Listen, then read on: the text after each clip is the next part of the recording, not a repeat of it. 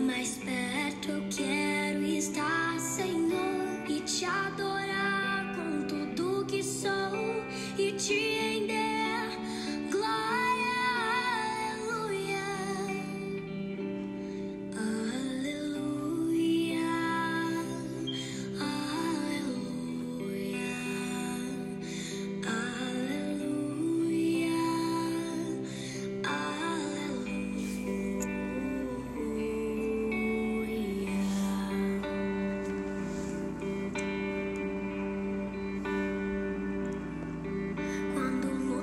vierem me derrubar, firmado em ti eu estarei, pois tu és meu refúgio, ó Deus. E não importa.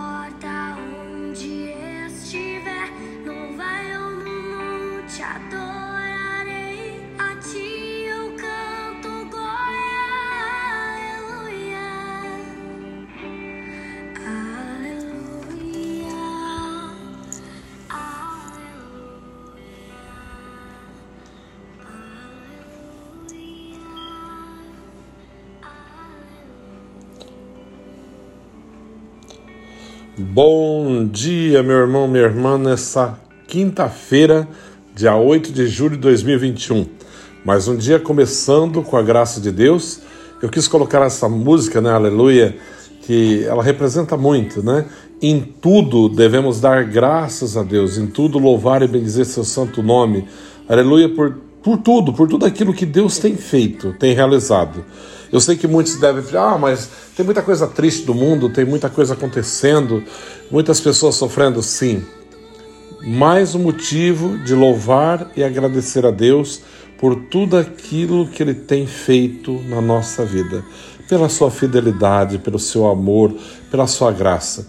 Nunca cansa de agradecer e bendizer a Deus pela sua fidelidade, pelo seu amor. Temos ouvido esses dias ah, na leitura, primeira leitura, a, reflexão né, sobre a, a, luta primeiro de Jacó com Deus, né, quando fere a coxa, o, a sua parte, a musculatura da coxa, que é ferido, e ele pede que abençoe, o Senhor abençoa, é, não, não te deixarei enquanto não me abençoar, e o Senhor vai abençoar e vai dizer: Não chamarás mais Jacó, mas Israel, né, o nascimento do povo de Israel. É muito lindo tudo isso. E ontem a leitura falava quando todos estavam passando fome, necessidade, não tinha trigo, e vão procurar o Egito, vai para comprar o trigo.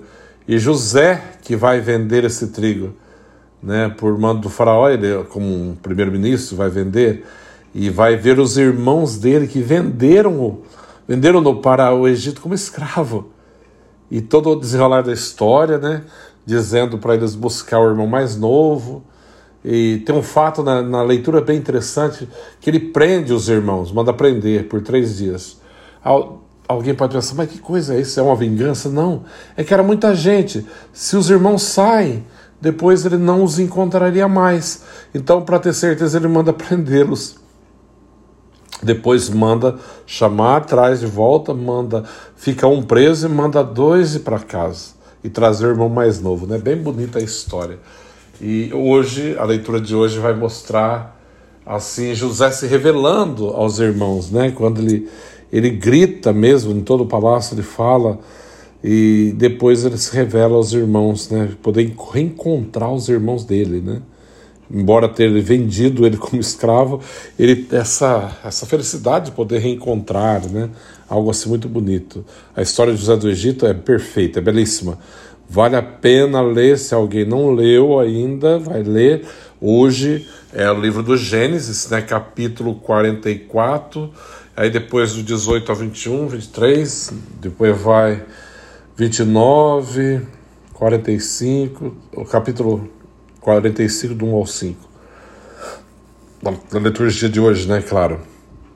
Vale a pena porque a leitura é belíssima, na história de José do Egito é belíssima, é formidável. O evangelho de hoje está nos dizendo: Naquele tempo, disse Jesus aos seus discípulos: Em vosso caminho anunciai o reino dos céus está, está próximo. Curai os doentes, ressuscitai os mortos, purificai os leprosos, expulsai os demônios. De graça recebeste, de graça deveis dar. Não leveis ouro, nem prata, nem dinheiro, nem vós nos vossos cintos, nem sacola para o caminho, nem duas túnicas, nem sandálias, nem bastão, porque o operário tem direito ao seu sustento. Em qualquer cidade ou povoado onde entrardes, informai-vos para saber quem ali seja digno. Hospedai-vos com ele até a vossa partida. Ao entrardes numa casa, saudai-a. Se a casa for digna, desça sobre ela a vossa paz. Se ela não for digna, volte para vós a vossa paz. Se alguém não os receber, nem escutar vossa palavra, saí daquela casa ou daquela cidade e sacudi a poeira dos vossos pés. Em verdade vos digo: as cidades de Sodoma e Gomorra serão tratadas com menos dureza do que aquela cidade no dia do juízo.